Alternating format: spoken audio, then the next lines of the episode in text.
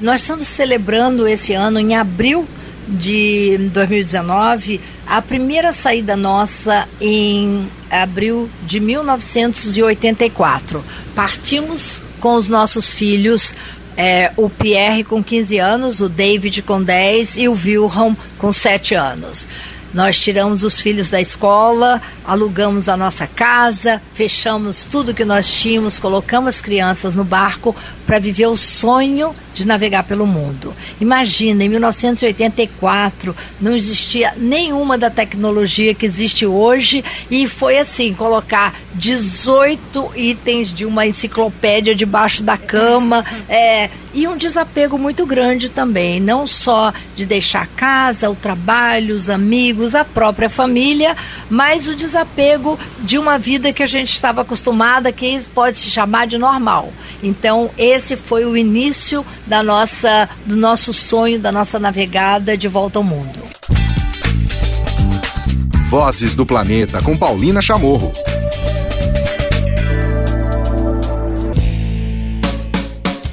Começando mais uma edição e uma edição extremamente especial do Vozes do Planeta.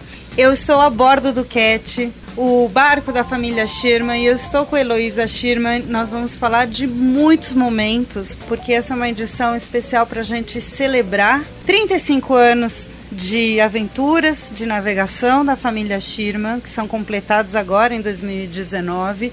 E também vamos começar a contar de uma uh, nova empreitada que a família estará extremamente importante e por uma temática urgente. Heloísa, um prazer, que, que legal estar aqui dentro do CAT, finalmente conhecendo a casa né, da família Schirman e num momento tão especial. Então vamos falar dos 35 anos né, que vocês estão celebrando em 2019. Quando foi, em que mês foi né, a primeira saída? E vamos tentar relembrar desse momento tão especial de 35 anos atrás. Olha, é um prazer ter você aqui, Paulina. Veio assim num dia de bastante calor, um dia maravilhoso e é num lugar também muito especial, a Ilha Bela. É, nós estamos celebrando esse ano, em abril de 2019, a primeira saída nossa em abril de 1984. Partimos com os nossos filhos é, o Pierre com 15 anos, o David com 10 e o Wilhelm com 7 anos.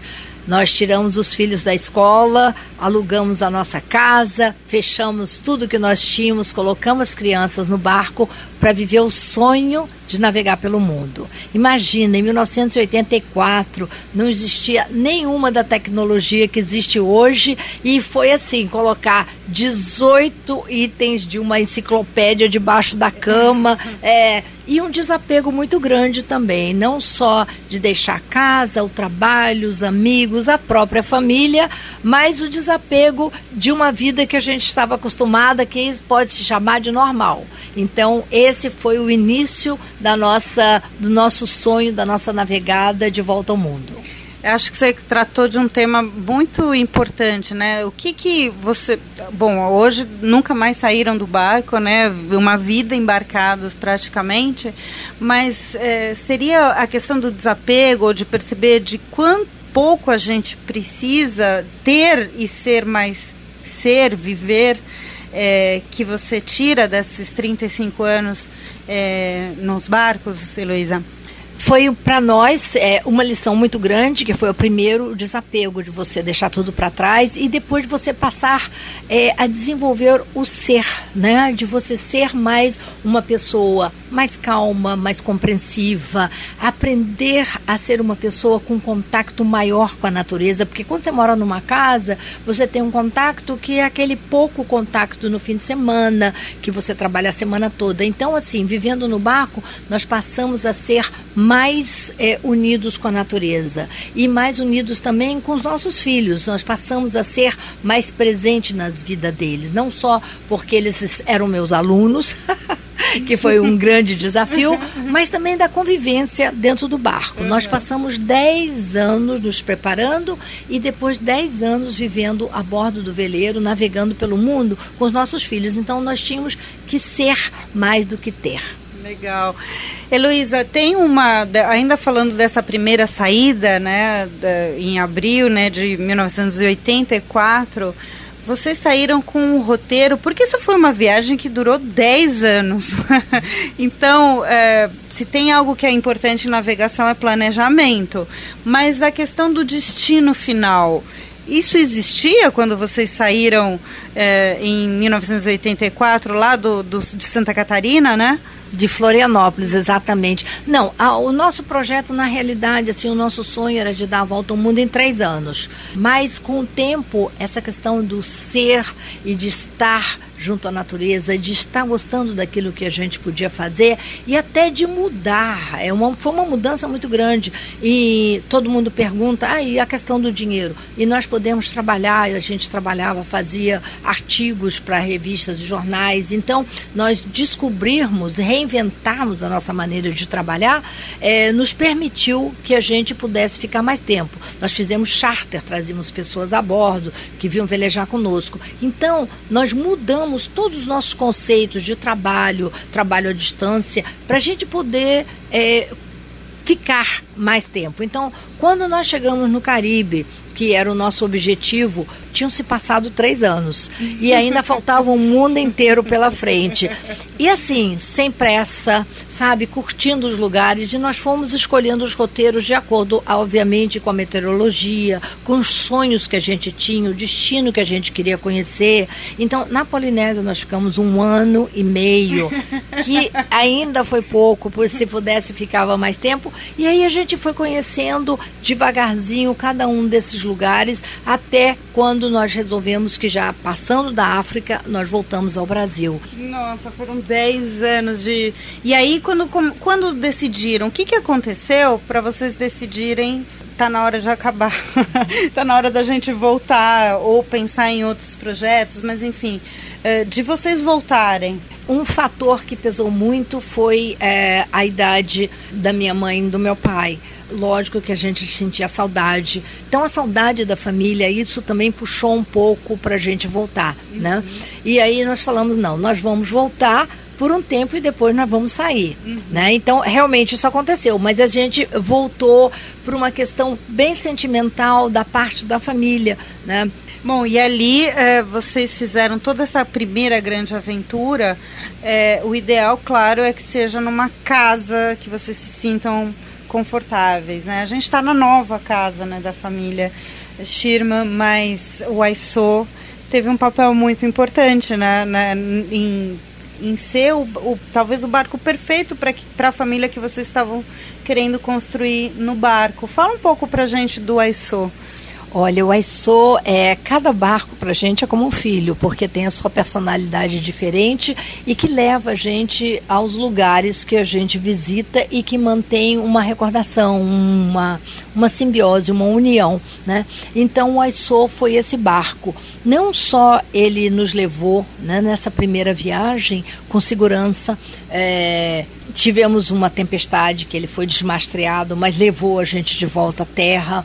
E depois também, na segunda viagem com o Aissô, é, foi junto com Cat. Então, o Aissô tem muitas memórias, muitas recordações e muito assim, é um, um sentimento muito perto, né? Um barco que para nós representou é, abriu as portas pelo mundo todo que nós fomos passando. É. E aí vocês ainda fazem coisas com ele? Não, também. é que ele está passando por uma reforma, uma grande reforma, lógico, depois desses anos todos ele precisava, né?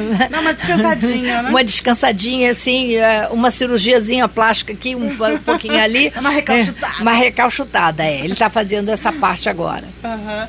Heloísa, eu fico muito emocionada, principalmente por estar com pessoas, né, como você, como sua família, que puderam vivenciar, né? Como a gente estava falando no começo da, da nossa conversa, né, o importante hoje é viver, é ser, né? Estar ali presente. E vocês estiveram presente num planeta azul, justamente num momento que ainda a gente não falava muito, né? Sobre a importância dos oceanos, a importância dessas conexões com a natureza, né? Como, se você puxar a memória, o que, que te chama a atenção do, dos ambientes conservados? A gente está falando de uma década de 80 para a década de 90 que vocês estavam por aí navegando. O que, que você poderia compartilhar com a gente desse período, de como você via o estado das coisas naquele momento? Quando nós estávamos navegando nessa primeira viagem, é, já estava começando uma certa é, mudança de hábitos, por exemplo, nas ilhas que a gente passava. Que antes é, o nativo colocava os seus é, é, pegava os mexilhões, os peixes e colocava em cestas de palha, uhum. né? E a cesta de palha, feita de folhas de bambu, folhas de coqueiro, depois elas se desmanchavam na água. Com a venda dessa mercadoria, começaram a vir uns barcos de fora e trazer um material novo, uhum. o plástico.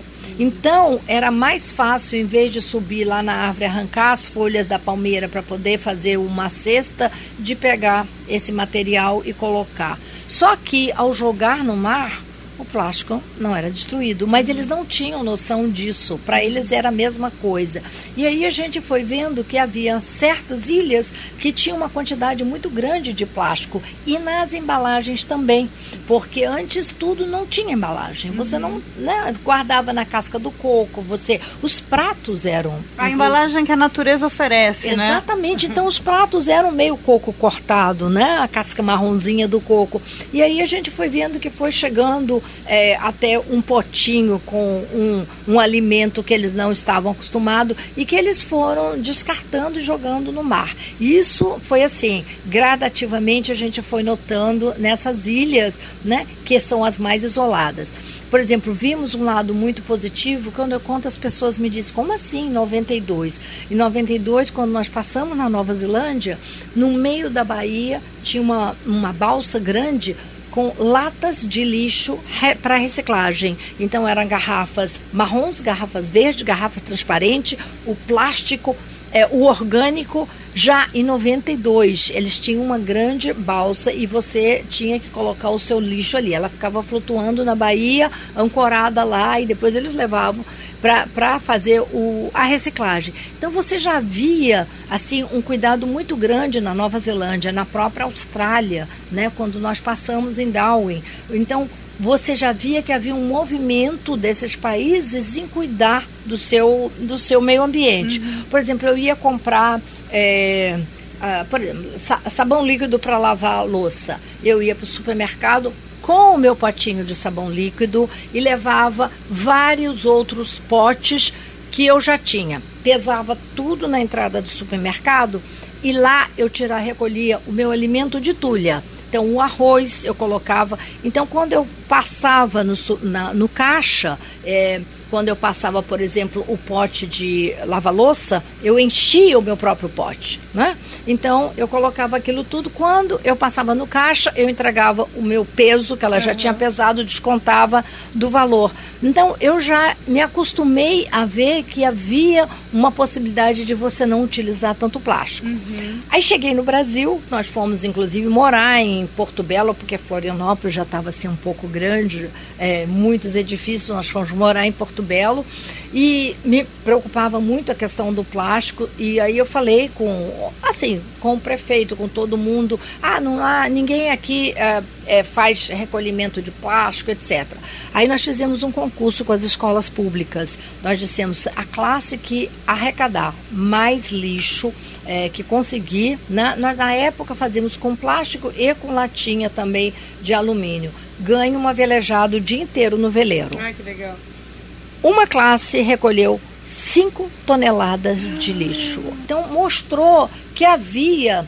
essa possibilidade de reeducação, sabe, de uma educação ambiental que tinha que ser feito. Mas isso, eu estou falando em 94, 95, então, assim, um trabalho de formiguinha já naquela época. Mas e não é à toa também que é formiga, né? O seu apelido, né? Você está fazendo esse trabalho aí também de formiguinha. Muito bem, agora a gente vai dar um tempo nessa conversa com a Heloísa Schirman sobre os 35 anos da primeira aventura da família Schirman. Vamos de música e, claro, tem Gilberto Gil, Parabólica Mará. Ouvimos Gilberto Gil aqui no Vozes do Planeta.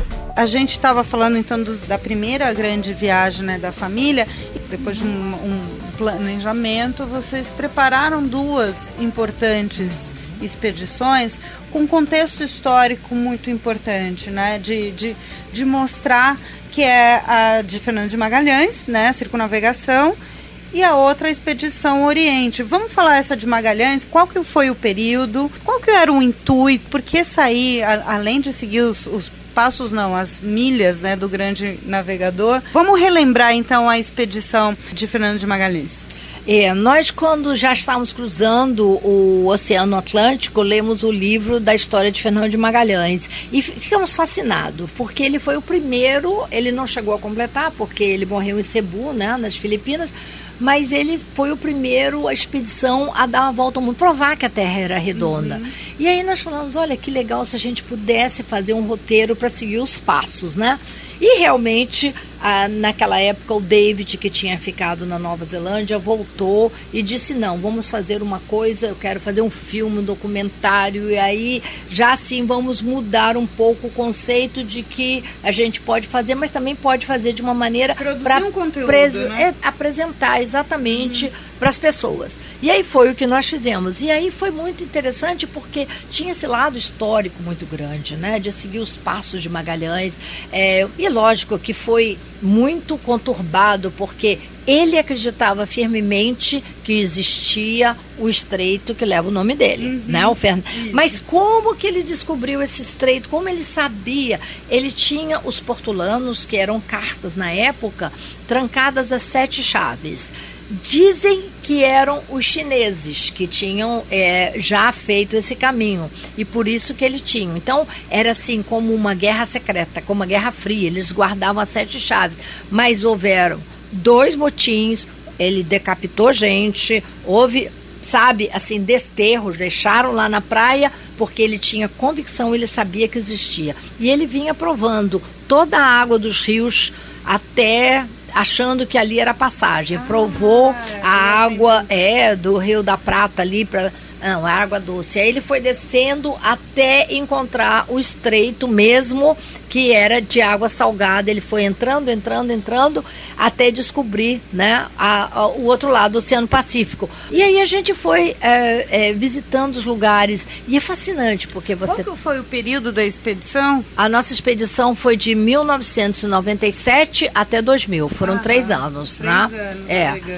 E aí você vai vendo que um, Fernando Fernão de Magalhães fez toda essa essa descoberta dos lugares, né? E influenciou muito desses lugares também, é, porque eles queriam é, catequizar com a religião. E, e aí você vai descobrindo, as Filipinas, inclusive, são católicas no meio de todos os países ali que são muçulmanos, uhum. por que Fernando de Magalhães esteve lá. Então, assim, você vai descobrindo e vai se relacionando com a história de uma coisa, um contexto muito gostoso. Claro, então, não, você pensar, o Estreito de Magalhães até a construção do canal de, do Panamá era a única ligação que você tinha do Atlântico para o Pacífico, comercial, de tudo isso. Olha que ou loucura, quanto tempo. Ou era lá ou tinha que passar pelo Cabo Horn, que era uma dificuldade incrível, né? Exato. Era um lugar é, muito é, perigoso para os barcos. Nossa, é, se perderam muitas vidas. E então essa foi a nossa segunda volta ao mundo. Foi a e aí a terceira, para a gente já puxar, que terminou em 2016, Isso. né? A Expedição Oriente. Você já deu um pouquinho da ideia quando você falou que se dizia que os chineses já tinham passado, já tinham atravessado, mas como você bem colocou, era uma época onde quem tinha o poder era quem tinha informação geográfica, cartográfica, desenhada à mão e guardada, sei lá, sete chaves, né? A Expedição Oriente partiu então de uma grande pesquisa que vocês fizeram sobre na isso. O que, que ia aprovar a Expedição é, Oriente? Na realidade, a Expedição Oriente nasceu de um livro, 1421, é o ano que os chineses descobriram o mundo que foi um é, é, o escritor, o Gavin Menzies, que pesquisou 20 anos para escrever o livro, contando como ele descobriu que antes dos é, europeus, os chineses já tinham navegado pelo mundo. E aí, aos poucos, à medida que a gente foi pesquisando, nos últimos cinco anos antes da viagem, a gente foi vendo que realmente havia um, um embasamento né, de uma viagem que os chineses fizeram. Não fizemos a, a viagem completa, mas nós fomos à China buscar é, a origem dessa, dessa via, dessas viagens. E realmente é incrível. Quando nós chegamos, nós fomos o primeiro barco a chegar em Xangai. É, chegar na China, é, o primeiro veleiro brasileiro, é, foi para nós assim uma emoção muito grande. E depois de visitar o estaleiro da onde eram feitos os grandes é, navios chineses. É, gente é uma dimensão é, que você não tem ideia assim de 28 mil é, 28 mil marinheiros, né? Então aquelas. A bordo de um barco? De vários barcos. Ah, tá. Eram imensos barcos, tinham até assim de 110 metros enormes. Uau. E tem a réplica no jardim em Nanquim, lá num parque em Nanquim. Eles têm toda uma réplica. Eles têm aonde mesmo eram os estaleiros que saíam para o mar, né? Que eles desciam pelo rio de Xangai e chegavam no mar. E o que, que aconteceu? Eles fizeram sete expedições é, oficiais e quando eles voltaram, era a época, depois da dinastia Ming, que a China se fechou totalmente. Então, com as teorias confucionistas que não queriam que a China se abrisse para o exterior, muitos daqueles documentos foram destruídos. Mas é, Heinbaum, vários outros é, que escreveram, né, que eram as pessoas que trabalharam nas expedições, escreveram também sobre a viagem do ponto de vista deles. Uhum. Então esse material foi todo juntado. O Gavin Menzies juntou todo esse material e ele escreveu esse livro. Várias é, pesquisas, muitas pesquisas. Agora, o que mais me impressionou é nós aqui reverenciamos Cristóvão Colombo, reverenciamos Pedro Alves Cabral, reverenciamos Vasco da Gama, os nossos grandes navegadores. E lá na China, cada museu, cada lugar que a gente ia visitar era uma turma de chinesinho, assim, de todas as idades. Começava assim, uma escadinha de 5 até 15 anos é, visitando os museus, aprendendo a história do grande almirante que foi He, que comandou essas sete expedições. Então, gente, era incrível. Eu dizia assim, nossa, um culto a um herói deles, né? Então, eu fiquei muito impressionada. Então, essa terceira viagem foi uma expedição ao passado e descobrir é, a Ásia que nós não tínhamos estado antes, uma cultura que a gente não conhecia, sabe? Então foi assim fascinante. E entrevistamos assim é, mais de 10, 15 especialistas, professores, pesquisadores em todos os campos, não só nos campos de navegação, mas nos campos de história. E havia duas correntes. Uma que diz assim: eles não passaram da costa da África, do sul da África, para descobrir a América, como é, fala o Gavin Menzies na teoria dele, e outros que diziam que sim, poderiam ter passado. Muito bem. Agora tem mais música no meio desse papo aí com a família Schirman, com a Heloísa Schirman. Vamos ouvir Arnaldo Antunes, Vento. Ouvimos Arnaldo Antunes aqui no nosso papo com a família Schirman. Para fazer a expedição Oriente, foi feito o CAT né? Não só né, para fazer a expedição, mas para ser o novo parceiro de aventuras da, da família Schirma. Vamos falar do veleiro Cat e já vamos emendar então na próxima a, aventura, que é acho que é a primeira é, é, expedição que não vai ter um caráter é, histórico, mas vai ter um caráter ambiental bem importante. É né? essas expedições que nós fizemos foram expedições voltadas ao passado. A expedição nova é voltada ao futuro. Então vamos falar então da Voz dos Oceanos. Uhum. Você falou desse impacto que já tinha te chocado nos anos 90, comecinho dos anos 90, que é o plástico. Recentemente, em junho de 2018, a National Geographic, que é uma revista de 130 anos, né, lança, lança é, há 130 anos documentando os grandes impactos da, que a humanidade, o planeta é, vem sofrendo ou vem, vem passando. E em junho de 2018 foi lançado então e decretado que o grande impacto hoje, o grande desafio hoje que temos que enfrentar é o da poluição plástica dos oceanos. Principalmente, né? Então, estou muito feliz de poder conversar com você hoje, entender mais de como vocês querem, principalmente você que está bem ligada, né? Já está virando ecoplástico, não é isso?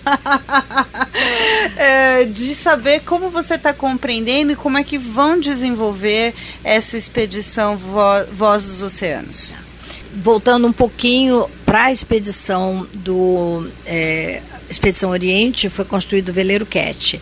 Já no conceito de veleiro maior, com uma tripulação maior, que pudesse dar uma base, um pouco de apoio científica, um pouco de apoio é, na parte de comunicação, o veleiro foi construído para ser maior, mas também dentro dessa questão do meio ambiente, um veleiro autossustentável. A gente aqui não coloca no mar nenhum dejeto que vai prejudicar o oceano. Então nós não temos nenhuma pegada que nós vamos deixar. Então para nós isso aqui é uma coisa que nos deixa tranquilo. Ah, o mar tem nos dado paisagens maravilhosas, culturas, tudo que tem feito por nós. Chegou a hora da gente fazer um pouco por ele. Em junho, em não foi junho, agosto, nós estivemos na, na Volvo Ocean Race. Sim que fez um grande painel A Saúde dos Oceanos. Um barco que chamava-se Turn the Tide on the Oceans, que é um barco português, fez um levantamento de todas as águas do mundo por onde passaram e vários estudos que apresentaram. Eu fiquei chocada. Duas palavras que eles falavam eram catastrófico e urgente. Ou seja, a poluição dos plásticos, nós já estamos atrasados. Essa bandeira já deveria ter sido levantada há mais tempo. Essa conscientização não só dos canudos, das sacolas, dos copinhos plásticos, mas inclusive um dos grandes responsáveis que é a rede de pescas. As redes de pesca, as linhas de pescas, né? Nesse simpósio agora da ONU que a gente viu que é a pesca fantasma que continua matando e que ninguém sabe e ninguém fala. Né? Uhum. Então, é, quando a gente esteve lá em, em Raia, eu no último dia eu chorei. Quando passaram o vídeo, eu falei: não é possível que nós vamos estar nesse estado em que você olha o mar ao seu redor nas ilhas de plástico. São cinco giros de plástico uhum. no mundo. Todo mundo conhece do Pacífico, que é enorme, que o plástico vai lá e que uhum. se criam algas que se juntam. Não, mas tem cinco no Pacífico. Aqui no Oceano Atlântico. Cinco ilhas. Cinco ilhas. No Oceano Atlântico é perto dos Açores.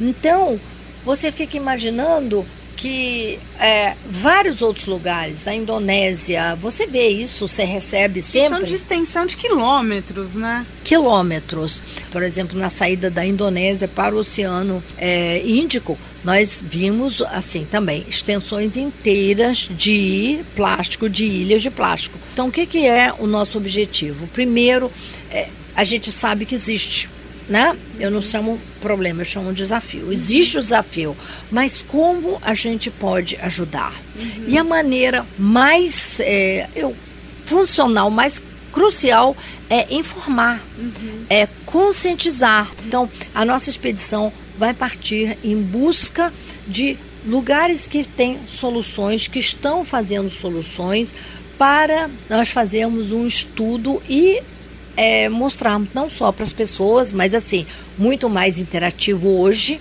né, do que nunca. Então, uhum. nós vamos sair daqui do Brasil, vamos fazer a costa do Brasil, vamos para o Caribe, vamos aos Estados Unidos, é, vamos até Nova York, que tem um projeto grande. Nova York é, um, é uma ilha grande, né, que está uhum. assim com uhum. grandes desafios com a questão do lixo, e depois voltando no canal do Panamá e vai terminar na Nova Zelândia que é o país que mais soluções tem hoje é, em relação ao lixo. Então, nós vamos fazer, isso vai demorar 18 meses, uhum. a voz do oceano. Então, essa. Vai sair em 2019.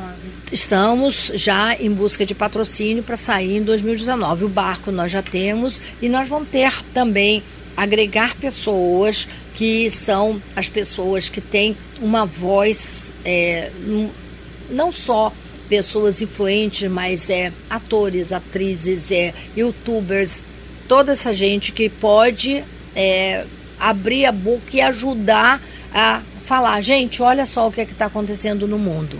Então essa é a nossa expedição próxima. Bom, e tem esses, se não me engano, são cerca de 40 pontos né, que, que, que vão estar nesse roteiro. Você adiantou para gente já alguns, né, não só mostrando o problema, mas sim onde estão se buscando as soluções.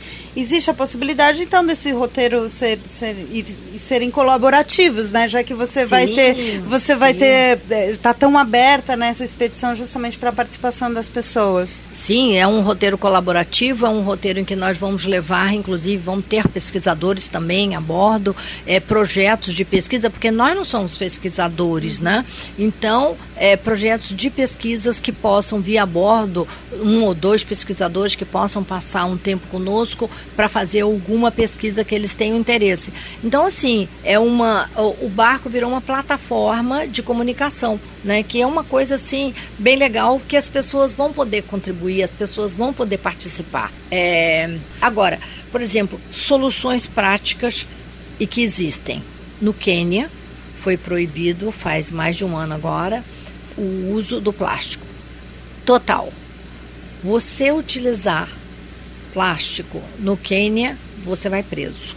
Ou você paga uma multa como se você fosse um usuário de droga. Uhum. Se você contrabandear plástico para o Quênia, você é preso. Do... Não tem diferença nenhuma. É o plástico e a droga. É a mesma pena. E todo mundo disse: nossa, que duro. Mas o que, que aconteceu? Nesse um ano e pouco, o Quênia não tem mais uma árvore, um pasto, nada com saco plástico. Olha. E o que, que aconteceu? Por que isso aconteceu? Porque as mulheres que têm a sua vaquinha, a sua cabrinha, um país que não tem tantos recursos, que as mulheres camponesas estavam perdendo seu gado, sua fonte de alimentação, porque os barriga dos bichos estavam cheias de plástico. Então foi feita toda uma campanha e hoje é totalmente proibido. O país está limpo, os mananciais de água estão ficando cada vez mais limpos. Então eu digo assim, gente, desculpa, né? É um país na África, por que, que os outros países não podem seguir os exemplos, né? Há 50 anos atrás a gente não tinha isso, né? Como é não é que era antes? Você quer saber como é festa de aniversário no barco? A gente vai fazer uma festa de aniversário. Aí escolhe, ah, nós estamos num porto, um lugar lá cedeu uma cabana lá com um, um teto de palha para a gente fazer uma festa. Cada um leva o seu. Uhum. Aí então você leva quatro pratos marcados o seu nome embaixo, porque somos quatro pessoas, cada um leva o seu talher, seu prato. É, ninguém leva nada plástico, né? Então já existe essa cultura entre os velejadores de você levar o seu, uhum. porque esse plástico que joga fora, que usa uma vez, é um, uma tristeza. Né? É, 40% do plástico que está aí no ambiente foi usado apenas uma vez e jogado fora. Ou seja, é o plástico inútil, é o plástico descartável. Heloísa, é um prazer imenso falar com você, ainda mais nesse ano comemorativo e que de por tabela vai todo mundo sair ganhando porque é mais uma expedição, como a gente falou, com um caráter uh, de olhar para o futuro né, e de alertar para um problema que a gente está passando agora no presente, que é esse Voz dos Oceanos. Parabéns em abril para os 35 anos de aventuras da família Schirma. Eu tenho o prazer de, desde, sei lá, quando eu comecei na minha carreira jornalística, acompanhar algumas partes, tanto como espectadoras ou como editora do material que vocês enviavam para a rádio. Então é um prazer e para mim mais uma vez uma honra estar aqui a bordo do CAT e a gente batendo esse papo. Muito obrigada. Obrigada a você, é um prazer. E eu sei, Paulina, nós já aqui trocamos ideias dos nossos kits de sobrevivência contra o plástico, mas é por aí mesmo, é isso que a gente tem que fazer, tá bom? Muito obrigada. Bom, e essa semana saiu é, publicação do WWF Brasil, não poderia deixar de registrar, vou registrar bem rápido nesta edição, porque depois a gente vai abordar com mais profundidade é um guia de consumo responsável de pescado e um relatório muito importante feito em parceria com mais de 20 cientistas do mundo todo para falar do estado, principalmente dos estoques aqui no Brasil. É bastante é, importante isso, porque pelo menos há 10 anos o Brasil não registra, não envia para agências internacionais o volume desses estoques. Só para vocês terem uma ideia, alguns dos pontos que eu destaco aqui, peixes e outros frutos do mar estão sendo capturados em uma taxa superior a que conseguem se reproduzir. Também 58% dos pescados avaliados pelo WWF Brasil estão na categoria vermelha, o que quer dizer não recomendada para o consumo. A gente vai ouvir agora a Ana Carolina Lobo, do WWF Brasil, comentando rapidamente sobre este estudo, sobre este relatório e também sobre este guia. Carol, um prazer te receber aqui no Vozes do Planeta. Eu gostaria que você falasse justamente então é, qual foi o tempo que foi usado, né? Por quanto tempo vocês fizeram essa pesquisa, já que, como eu falei, existem tão poucos dados né, sobre os estoques pesqueiros no Brasil e também que você destacasse as soluções, né? Nesse guia de consumo responsável também aparecem algumas espécies que realmente podem ser exploradas e não ao contrário, né? Como vem sendo mostrado, muitas espécies estão realmente sobre exploradas aqui no Brasil. Oi, Paulina, obrigada. É um grande prazer estar aqui com vocês.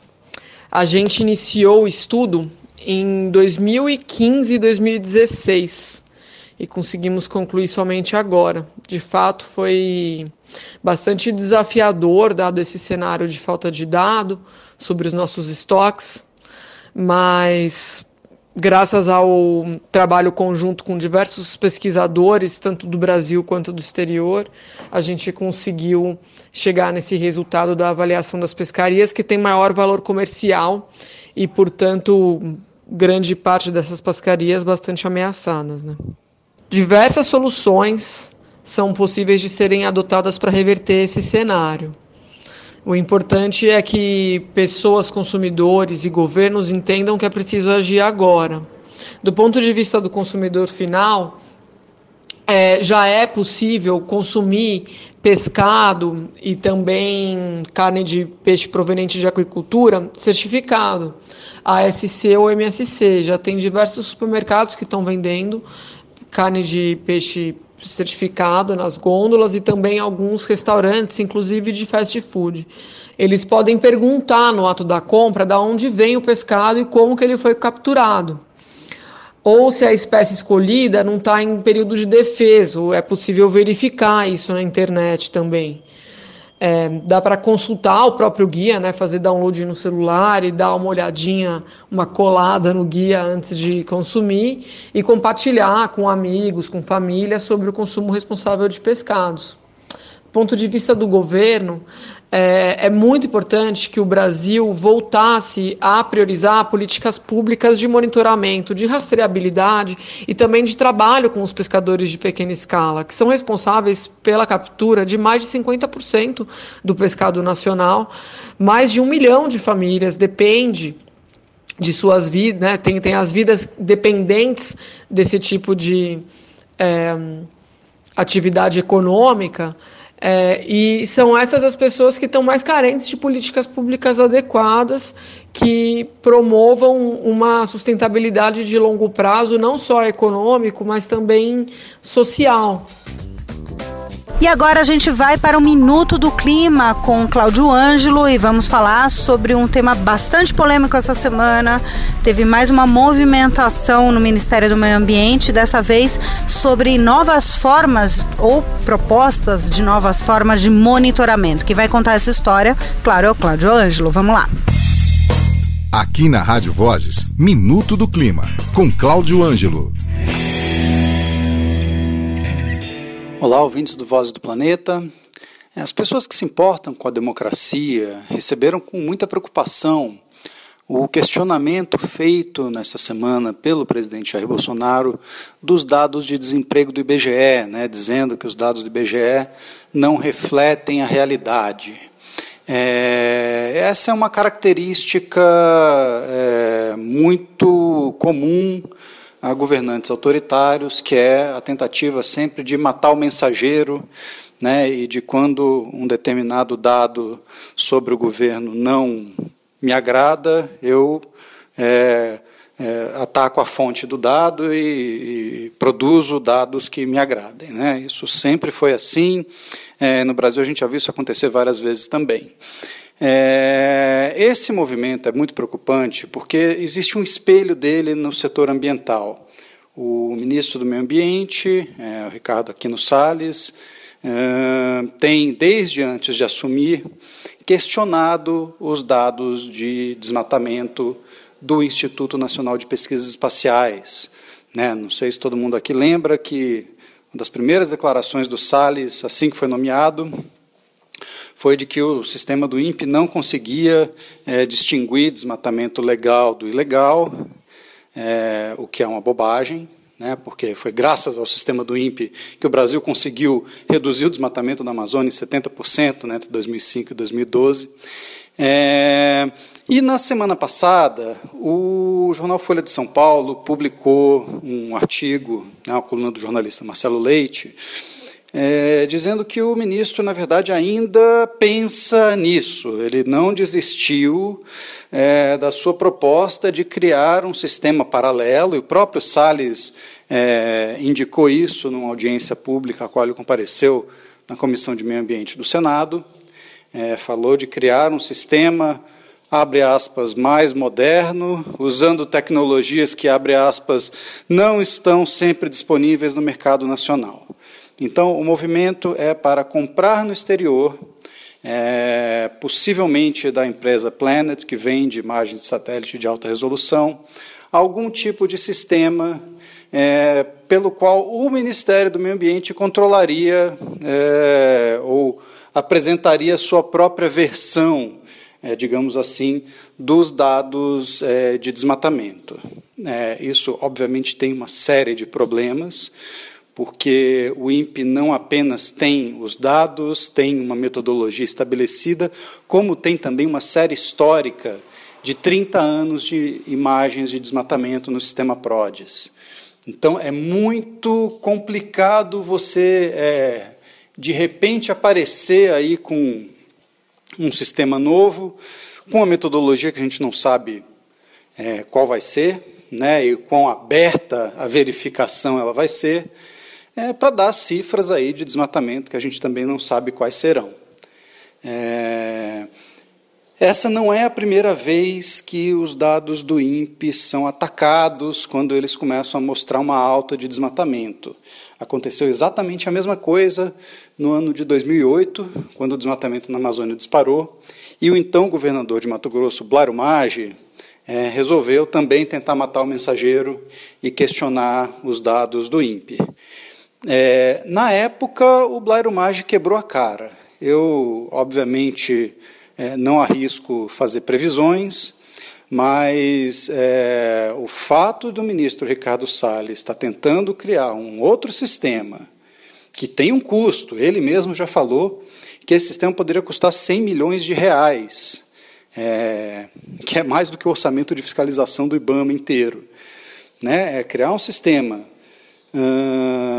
paralelo para tentar duplicar a função do INPE, é, baseado, sabe-se lá em que metodologia, olha, eu apostaria que o Salles está pedindo para ter o mesmo tipo de resposta que o Blairo Maggi teve na época.